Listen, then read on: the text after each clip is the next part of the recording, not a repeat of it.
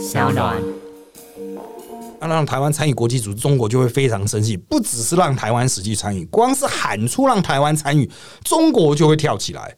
所以各国都知道，哦，原来这样喊一喊，你就会跳起来，太棒了。所以他们现在都开始就是 free 的，你知道吗？他们就到处乱喊，一天到晚那么狂喊啊！哈。大家好，欢迎收听今天的人渣文本特辑开讲，我是周伟航。那我们今天一样哈，也是聊一周大事的政治不正确系列，由我和 Josefina，嗨，大家好，一起来聊聊哈，这个国内外这一周到底发生了什么鸟事啊？好的，那一样哈，这个我们还是从国外开始。那欧洲啊，最新传出的消息是。欧中关系恶化，哈，欧盟执委会终止推动投资协定。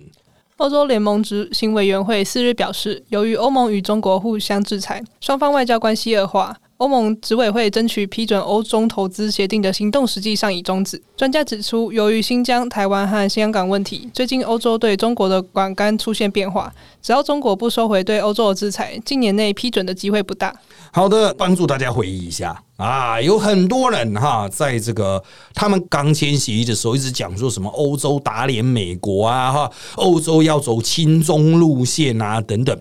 你再回去听我们过去的集数哈，我们那时候就在讲说，欧洲如果开始针对维吾尔人来制裁中国的话，嗯哼啊，那可能双方的分裂就是一发不可收拾了。那走到现在呢，果然啊，就是。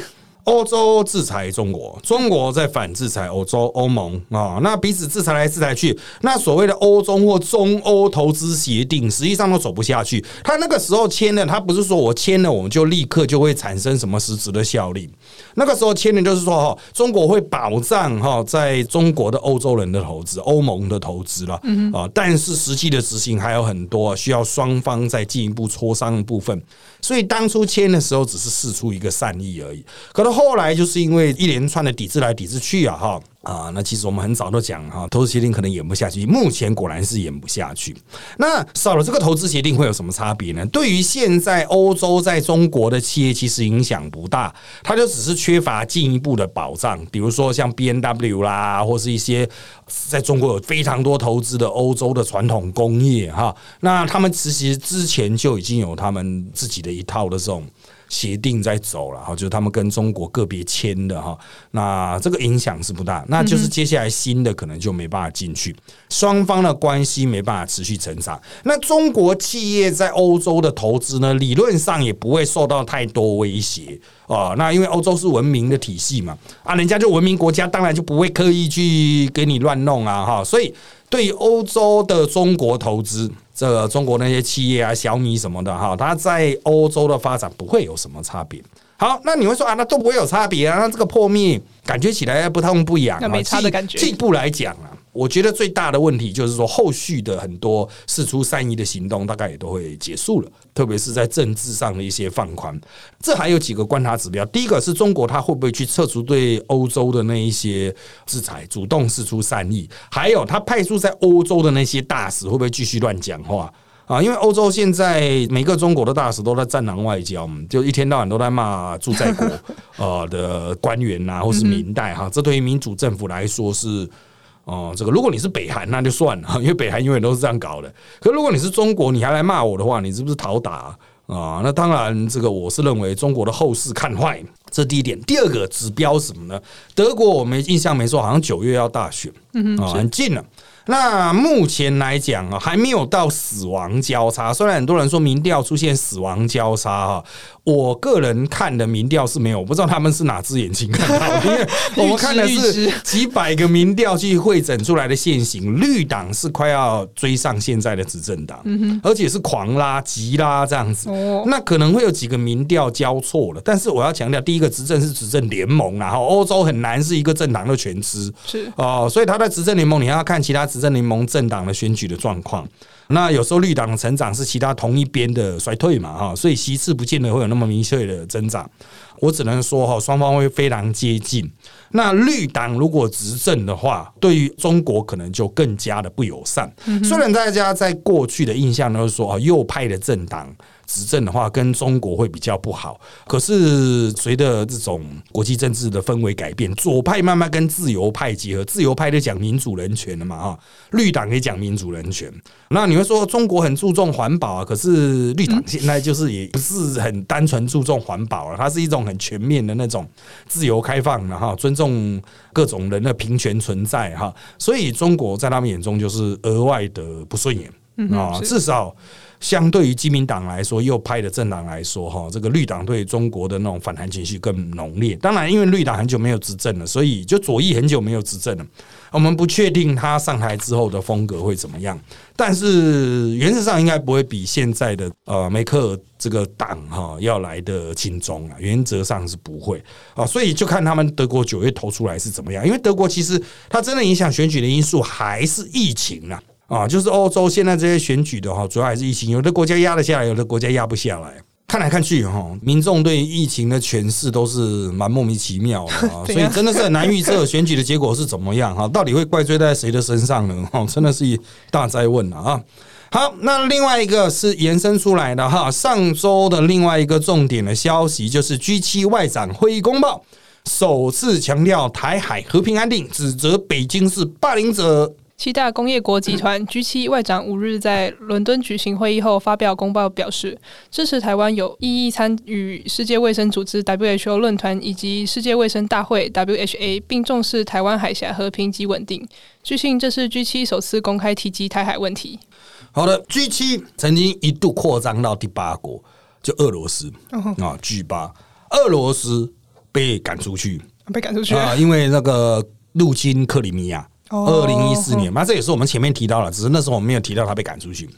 俄罗斯被赶出去之后，就剩下了就是这个二次大战的轴心国 以及同盟国的主要的哈，就是加拿大、英美法，另外一边就是。日本、意大利、德国啊，你就这样去记，我应该是没记错，就轴心国家、同盟国这样子，那构成 G 七了。好，那 G 七当然，你就这个组成来说哈，如果把俄罗斯赶走的话，要去提出对于中国比较负面意涵的。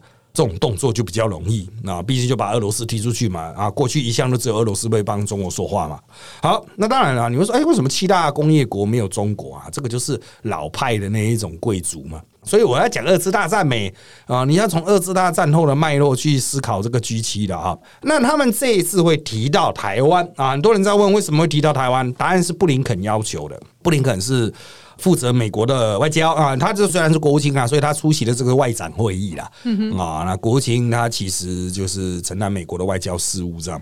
那原则上来说，布林肯就到处去要这种东西，抵制中国啊啊！你要 care 台湾海峡和平啊啊！那他甚至也不断的强调，都是说这个 WHO、WHA 啊哈，所有他美国的盟国哈都要想办法去支持。当然，有些人会问说，那为什么不直接就更进一步啊？美国提案呢？哦，甚至就更进一步啊！美国跟台湾建交啊，其实他啊谈判哦，真的蛮厉害的，就是他已经画出了一条界限，所有国家都要支持台湾海峡的和平，这个比较不会有意见嘛。哦，那本来就和平啊，世界和平嘛。那个什么选美的时候，那个小姐不都是讲理想是世界和平嘛？好，他先喊到这一张牌喊出来之后，他在接下来再打下一张牌啊，台湾有意义的参与国际组织。哎，这两张牌其实不一样哦。可是如果你前一张牌你说啊，台湾海峡和平稳定，好啊好啊，那怎么和平稳定？他说啊，让台湾进来谈判呢？大多数国家可能会觉得 OK 啊，那让台湾谈判呢？可是这对中国来讲就很不爽。其实中国当然绝对不希望台湾参与国际组织，嗯，是。但是他其实也不太希望各国介入台湾海峡和平，因为台湾海峡对他来说是内海。对，类似像渤海一样啊，这种渤海湾就是它的内海嘛。那如果你这样喊的话，哈，就是台湾海峡和平，中国就是只能稍微有点生气了。那你讲说这个？要让台湾参与国际组织，中国就会非常生气。不只是让台湾实际参与，光是喊出让台湾参与，中国就会跳起来。嗯哼，所以各国都知道，哦，原来这样喊一喊，你就会跳起来，太棒了。所以他们现在都开始就是 free 了，你知道吗？他们就到处乱喊，一天到晚那么狂喊啊，哈，这个刺激他们。我个人认为，接下来他们就会像法国的那个参议院啊，法国有两院啊，国民议会和参议院嘛。嗯哼，啊，就其实贵族议院和平民院这样子。那参议院上次是三百零四票。完全没有任何反对票，就是同意支持台湾参与各种国际组织。为什么呢？就是因为之前中国的外长让他们 key 堵拦，你让我 key 独蓝，我就直接提案啊，虽然没有实质的强制力，可是就是让你难看，你一票都拉不到。所以在这样子的氛围下，哈，我认为接下来这种无差别提款的状况，就是什么奇奇怪怪国家都说，哎，我们支持台湾参与国际组织啊，怎么样怎么样？这种东西很多的，中共就烦不胜烦啊。那当然你会说没有实质影响力啊，但是最重要是中国，他就要去要去灭火嘛。啊，他地方派驻在各国的这些大使就要去灭火，就要去谈，中国就必须试出具体的利益，不然人家干嘛要收回去？啊，那如果你不说人家接下来又在提案做了什么东西，那你的外交人员就会非常的难看了。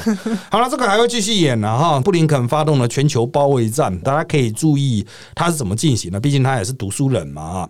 好，那再来我们来看另外一个焦点，印度啊，哎呀，印度日增已经到四十一万人了啊。那此外，日本紧急事态宣言也要延长到五月底。全球人口第二大国印度五日新增超越 五十一万人确诊，三千九百八十人病末，双双创单日新高纪录。第二波疫情重创医疗系统，从都市到广阔乡村地区全都无法幸免。在日本，政府为避免疫情扩大，七日决定东京都、大阪府等四都府县实施的中央层级紧急事态宣言，解禁日从十一日延后到三十一日，并从十二日起把适用紧急事态宣言的县扩充到爱知和福冈。好的，紧急事态宣言啊，我们等一下来谈了哈，就是到底有什么用？当然，印度哈，印度跟台湾会比较有关系，因为我们开始要撤了啊，就是我们的外管哈中标的情形有点严重，所以我们最近这是终于明讲，就是要把那边的人撤回来。那呼吁台商啊，因为没有办法包机了啊，因为华航最近又挂了，华航出了一点事啊，这个包了，所以。可能就是搭商业航班，不然就是日本搭其他国家的撤侨了，先撤到日本，再撤来台湾这样子啊。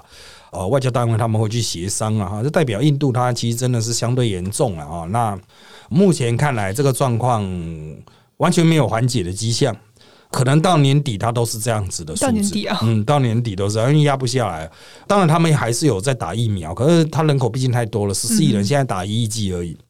哦，一亿剂也是很惊人啊，可是没办法，大概要持续到年底啊。那他现在大概是每天死四千人了。那以印度的人口格局来说，到年底大概死百万人。啊，但是他有十四亿人啊，所以百万人其实就我们之前也提到了，感觉起来就相对来说没有那么多哈。那他们的国家应该是耐受得了，重点是他们到底要不要封城？因为其实他们现在还没有封城，他们封得了吗？他们之前封城造成了那种贫困阶级比较大的问题，就是有钱人可以买很多东西躲在家里啊，可是穷人不工作没饭吃啊。你把他封住，他就饿死了。哦，所以与其饿死，他们可能觉得说，那我就四处跑跑照啊。所以这对印度执政党来讲也是一大的问题。麻烦的地方就是，他其实是穷人支持起来的政党啊，所以他怎么去回应穷人的这个相关的需求哈，这个蛮伤脑筋的了啊。那当然，美国现在的看法就是说，那你印度就尽量先试打疫苗。这印度他自己是有制造疫苗能力的，可是他就是医疗体系崩溃了啊，那施打的速度也不可能拉得起来，所以这个状况应该会持续到年底了哈。那可能在印度人都投资活动、商业活动可能都会 shut down 啊。好，这个是大概可以确定。那我们就看我们这一波撤回来会怎么样。那我们问到的消息是说，他们评估哈，因为每天都会从印度撤人回来，所以每天从印度回来的确诊案应该都会蛮多的。不能说全部都是印度了，但是印度回来的就是有蛮高的比例都是确诊的。嗯哼，啊，就再看看吧。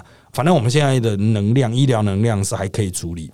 集中检疫所华航会慢慢放出来了嘛？啊，那么多天的华航从四月底到现在五月十号、十一号了哈，那很快华航那些就会放出来。那放出来之后，就是有相对的空间可以做检疫了啊。好，那日本的这个问题比较复杂。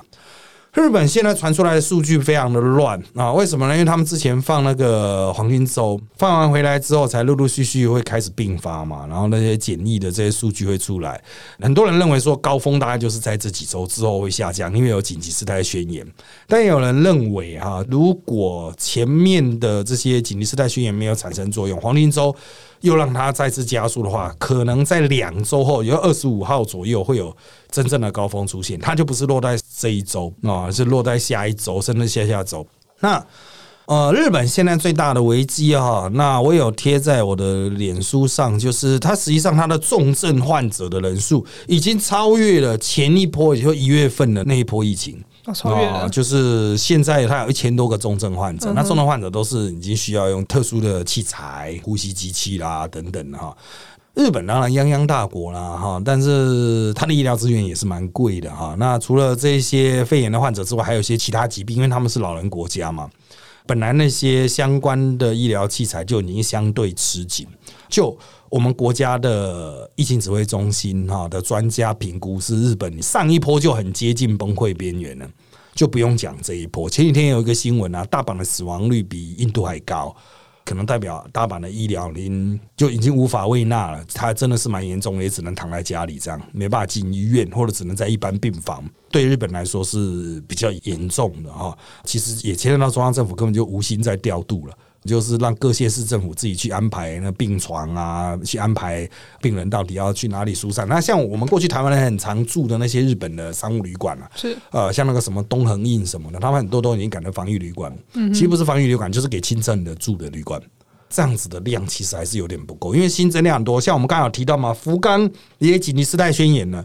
那福冈紧急事态宣言哈，其实有点慢了，因为他我看他昨天出来的数据就五百多例啊，那五百多例啊，一天就五百多例啊。我那个在。大阪的朋友都讲啊，就还有一些网友都讲同样的讯息，就是台湾到现在一千两百例嘛，大阪一天就一千两百例，所以基本是已经没救了。就是你要想，大阪人口也在两三百万吧，啊，那大阪市区就是这样，每天一千一千天，其实那个比例是真的是蛮高的，呃，就代表其实已经完全失控了啊。那接下来哈，我个人认为。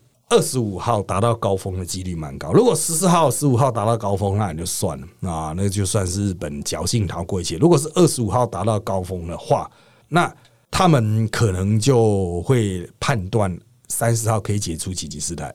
我们现在是讲五月十一延长到五月底。那如果二十几号达到高峰呢？之后开始出现下降，它可能到了二十九号就会减。那那三十号以后就解封吧。啊，那到时候可能会有一些问题啊，就是奥运可能会继续办啊什么的哈。所以真的是要看他那个线性反转的状况是怎么样了哈。那如果真的太严重的话，美国应该又会介入了，就是要求日本要把那个。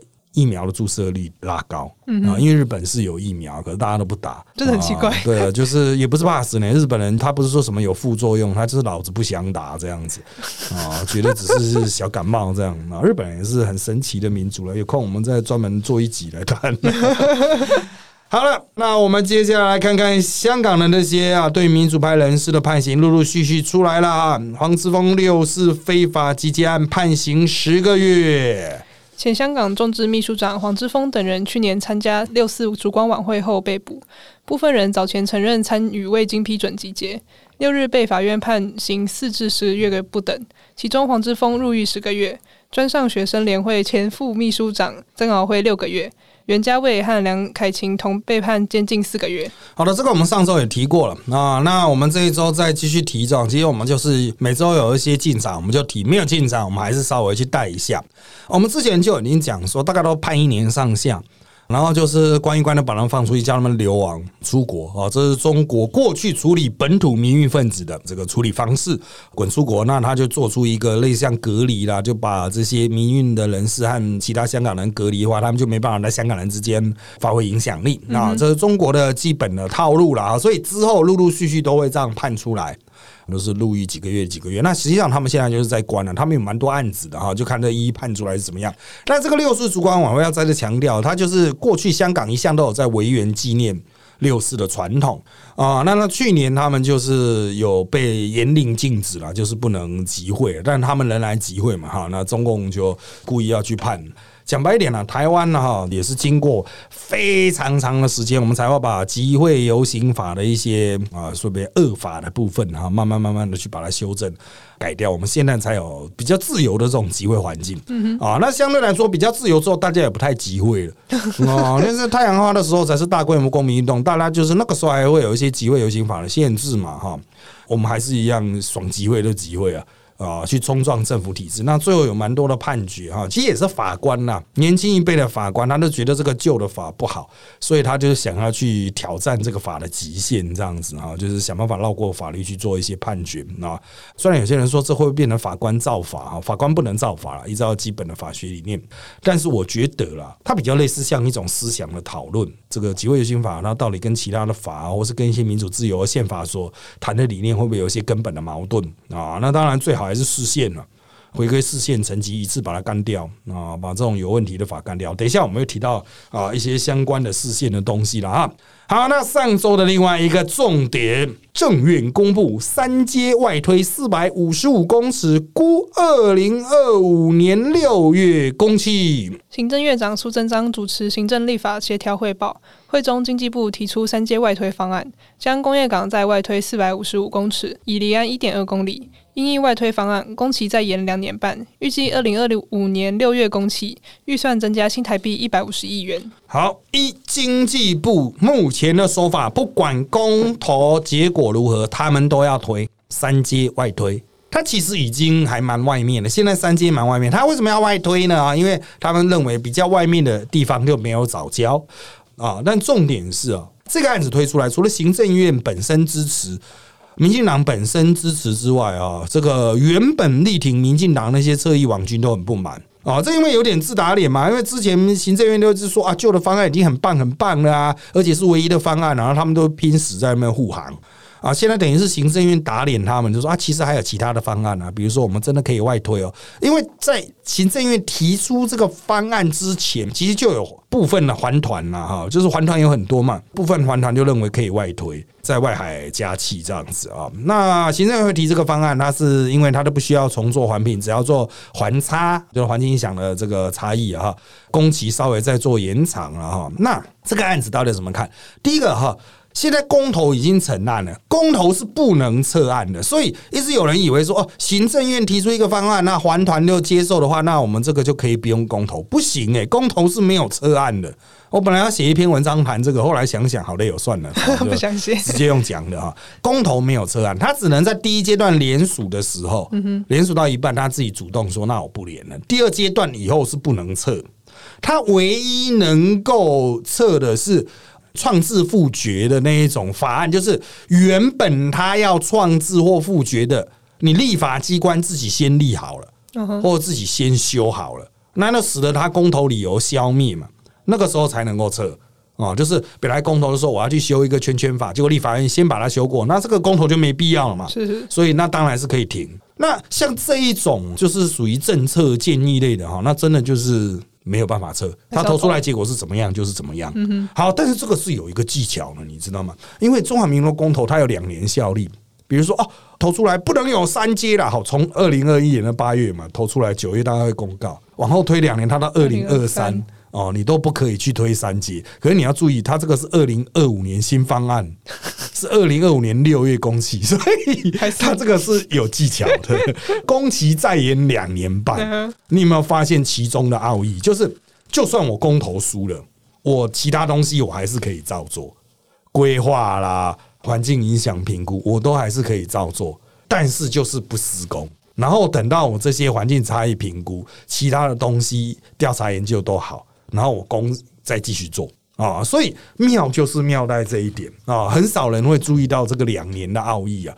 所以原则上来说哈，三阶最后都会盖，而且都会外推啊。所以如果有人在那炉上烤批啊，说什么啊，如果三阶公投不过的话，哇，天然气会没有？不会呢，到二零二五年六月还是会有的，因为这个公投效期是二零二一年八月九月吧，到二零二三年八月九月。啊，两年后它的失效，公投都是效力都是两年的，所以很多人说那到底投什么意思？就两年呢，保存期限两年这样子哈，就像二零一八的公投，现在全部都挂掉了，都没有意义，真的投了没什么意义耶，对，没什么意义啊，就是蛮废的一种东西哦。所以我们那个时候讲公投，就是比较像那大规模民调哦，花了非常多钱呢去做了大规模的民意调查。好，这是第一点。第二点，因为原本民进党说二零二五就要推动非核家园啦，啊，就核电厂全部都要停。那如果是这个样子的话，会不会往后连两年半？造成供电不足，有可能，所以这两年半该怎么样呢？就是我们之前提过的核二核三演绎，我们会在这个节目反复的不断提这一点，一直刺激各位。等到最后面政治人物终于忍不住讲出来，你就知道我们是对的。呃，如果我们印象没错的话，核有一个机组是到今年底它的执照会到期，怎么办呢？四十年的执照到期了。很简单，就在家执照啊 啊！那民进党本来是说就不发执照了，可是如果公投不过，他一定就有理由出来说，因为电力不足嘛，所以我们要让核三、核二延役，核三在南部，核二在北部，继续把它执照，比如说发到二零二五反正它是二零二五的飞鹤家园嘛，做到二零二五这样子去衔接三阶这样。我认为他们的战术就是这个样子，你到时候可以看我讲的准不准。应该是准啊，因为我刚才讲的这个不是我个人发明的，是民进党的人跟我讲的，所以拎杯的准确性是很高的。除非这些民进党人突然要改变想法，那如果他们改变想法，我会再跟各位报告。所以奥义就是在这里，第一个就是三阶就往后连两年半，他就闪过了这个公投期，他也不是刚好闪两年哦，他是两年半，你看多精准，因为八月才投嘛，九月才会公告，还半年都帮你加进去的，然后处理要后谁后谁了。好了，政治哈真的是很奥妙。当一堆那种外行人还在那边吵啊，吵到生气气啊，说什么说出卖我们呐，破坏环境呐，唉，政治人物都已经想得很清楚了，好不好？好，再来提一件小事情了哈，获二零二零马坎奖，总统说这是台湾人民整体的荣耀。总统蔡英文获二零二零年马坎公共服务领袖奖。总统表示，他的获奖并不是代表个人，而是属于全体台湾人民的荣耀，并强调民主自由就是台湾立足世界的奖章。好的，各位弟兄啊，应该没人知道这是什么奖，不知道，就是一个没有知名度的奖。今年他们是在加拿大哈利法克斯的一个公共论坛颁的。那过去都颁给组织了，今年颁给个人。那你们说这到底什么奖？它当然有它的用意啦，奖励这种什么民主自由啦，争取这相关的哈。这是纪念马坎哈，一个前美国政治人物的奖章。那当然，中共也有抗议，不过因为这次举办地是在加拿大，所以他抗议的是加拿大政府。那其实也是加拿大那边故意撩拨中共嘛，故意捅中共，因为加拿大有五眼联盟的啊，也是 G 七的嘛啊。重点在于哪里呢？这个奖真的是不太重要啊，但是。他就是我们外交人员争取到的嘛，哈，当然外交人员是值得肯定的哈。那我为什么要特别提这个新闻呢？因为得奖之后，其实台湾政治圈都没人知道这到底是什么鬼。高层就要求说啊，拜托讲一下嘛，拜托你们名嘴都提一下啦哦，好不容易得奖，好不容易弄到这一个，好了，好好了，就节目里面都帮忙讲一下，每个人在讲的时候都没人知道这到底什么奖，都要照着通稿念哦，就是宣扬国威了哈。原则上这个就是总要做一些成绩出来吧，不然老师好像都是布林肯施舍给你的，这样也不行了哈。这是我们外交人员也是很努力的，好吧？那再来，我们回到本土的状况，疫情啊啊！那当然，现在疫苗啊如火如荼，现在每天打了已经快速上升到将近一万了，因为国军开始打了哈。那当然了，上周有一个消息啊，引起比较多争议，我们来看一下，就是疫苗接种价，老是不知心价，接种当天、隔天呐可以申请哦。指挥中心指挥官陈时中宣布，即日起实施不知心的疫苗接种价。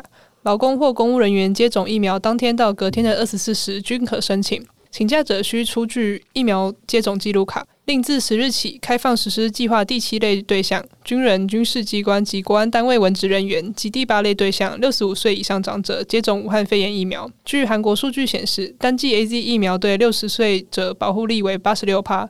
指挥官陈时中欲符合资格者尽快接种。好了，原本哈就已经有很多人去打自费，那自费问你理由。大多数都是什么出国洽工啊，什么什么需要，它基本上都是一定准的了啊，因为他也希望能够达到那种量，把它如期打完。一线那一天一万剂哈，到五月底点打完，那那六月就没有疫苗了啊，所以我不知道他们后面会怎么设想，也许自费后面就不给打了。哦，所以大家如果有自费需求的话，我是奉劝赶快去挂号，赶快去打一打。因为现在国军一开始打嘛，国军一口气就会消耗十几万剂啊。国军只要说有放假，我跟你讲，因为他这个疫苗接种假，一般劳工比较难放到，因为他不知心，大家都比较不愿意嘛。他跟所谓的病假很像。可是军队都不一样啊！我军队去打一针，我可以放一天，那还得了啊？让人就怒打一波了啊！开什么玩笑？就全部去打打了，我在那边躺一天，超爽的。对国军来讲，不管是自愿意或义务役，一定都会怒打一波 啊！所以我个人认为哈，这个一旦开放国军开始实施施打的话，还有长者的话，因为他特别强调对长者的保护力很强啊哈。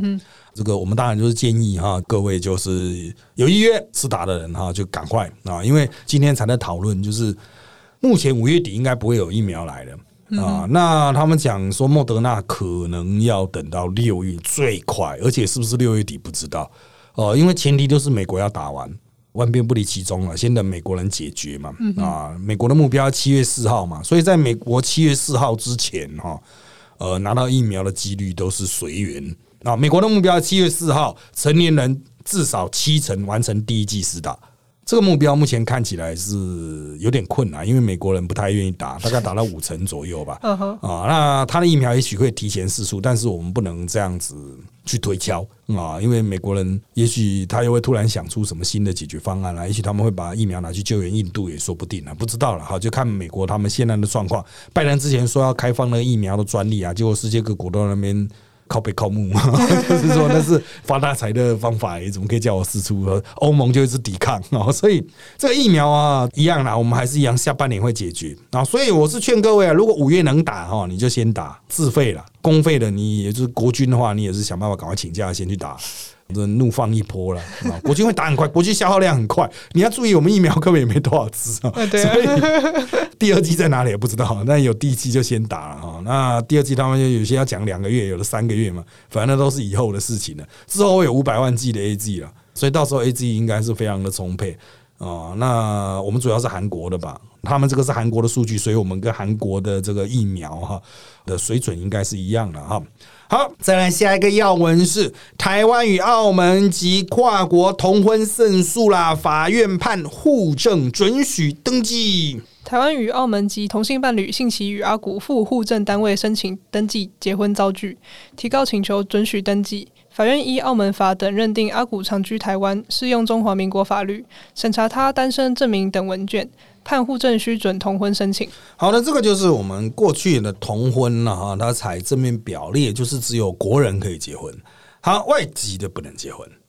那澳门人是什么呢？港澳关系条例哈，这个叫做中华民国港澳地区人。他又跟一般的外国人不一样，所以之前他们有说哦，同婚要通过跟外国人的婚姻的部分，然后去修一些相关的法了哈。那对于这个港澳呢，或是中华民国大陆地区啊，那就要再去修《两岸人民关系条例》。好，那当然在修法之前，因为没有正面表列的话，户政单位就会说你没办法登记，因为法律没有授权给我。那这对伴侣他们就去告。告的结果哈，这个法院做这个判决，他是还可以上诉的哦，就看户政单位他要不要认了，就回去给他登记，或者是上诉哈，这个就是看户政单位怎么想了哈。那重点是哈，的确因为有个法院判准登记嘛，那的确法院就说好，那我现在有东西有资料了啊，那我就依这个法院判决的公文来登记，的确是可行的。但是问题就在于说，因为这个是判这个个案。那如果你其他的澳门人要跟台湾进行同性婚姻的话，是不是能够用适用同样的模式判例来执行？是不是都要去告？哦，这个会比较困难，所以我们还是万变不离其宗。我们建议还是应该移修法，它是只规范国人的啊，那要不要规范到外人？所有的外籍，包括港澳籍的啊，或是陆籍的哈？我是觉得应该休息。很多人会担心东担心西，其实担心都毫无意义啊。啊，很多人说啊，会不会就会有很多假结婚的？他假结婚就找异性就好了，何必要找同性的呢？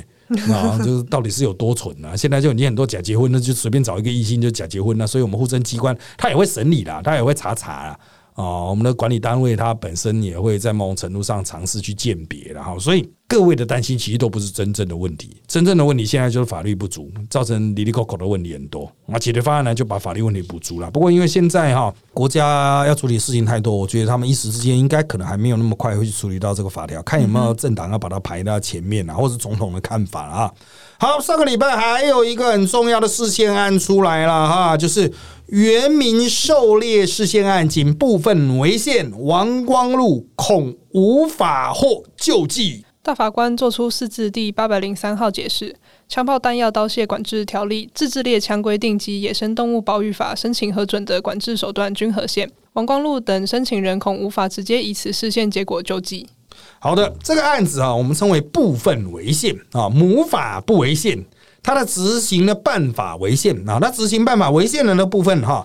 原住民要去打猎之前，他要去登记他打什么东西啊，重量、时间、种类、地点什么的，巴拉巴拉登记一堆，里里口口很烦呐。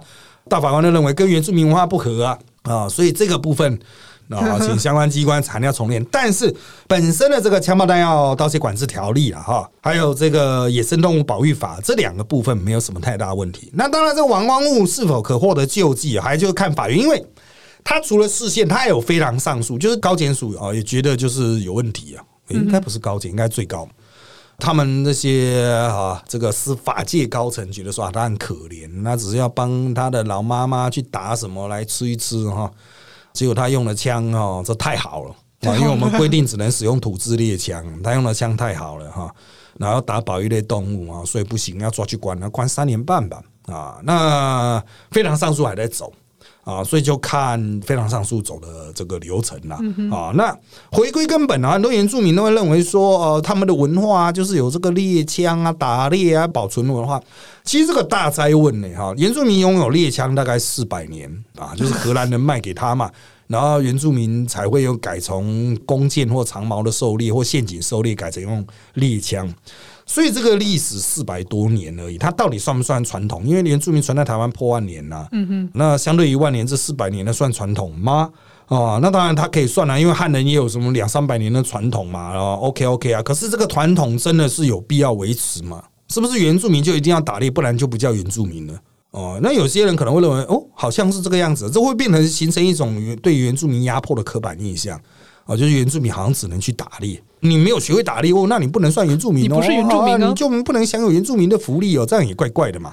就是客家人是不是一定要吃客家马吉的啊？一定要吃客家小炒吗？啊，一定要吃板条吗？啊，这个是很多人吃的，我不否认的，但是也没有一定要吃，也不是吃这个就是一定客家人的，也不是一定很省才叫客家人的。到底什么东西是界定一个原族群文化的要素哈？我觉得不只是单纯就是说汉人的宪法去影响到原住民的权利。我要强调，这个宪法不是汉人的宪法，它其实是抄洋人的东西啊。法律体系本来是抄洋人的东西，这也不是汉人的传统啊。啊，汉人 也因为为了要跟这个法律体系折冲，有做一些调整啊。啊，比如说汉人原来的家庭组织的形式，比如一夫多妻形式，就因为当代自由民主平等宪法的限制就改变了嘛。啊，所以。有很多民族、很多族群都因为接受新的法律的形态而改变自己的文化的同时，那什么是原住民应该留下来？什么是原住民可以适度去修正的？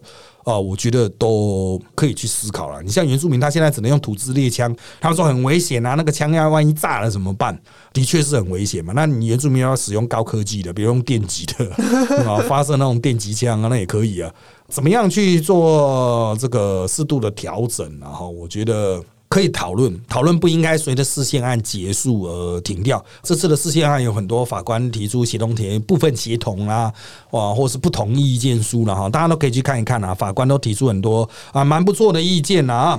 好，最后面是中选会啊，释出消息啦，就是早教反来租还有公投榜大选均跨越成案门槛。中央选举委员会公布，真爱早教反来租与公投榜大选公投案全跨过成案门槛，其中真爱早教公投联署合格份数逾六十四万，是三案最高。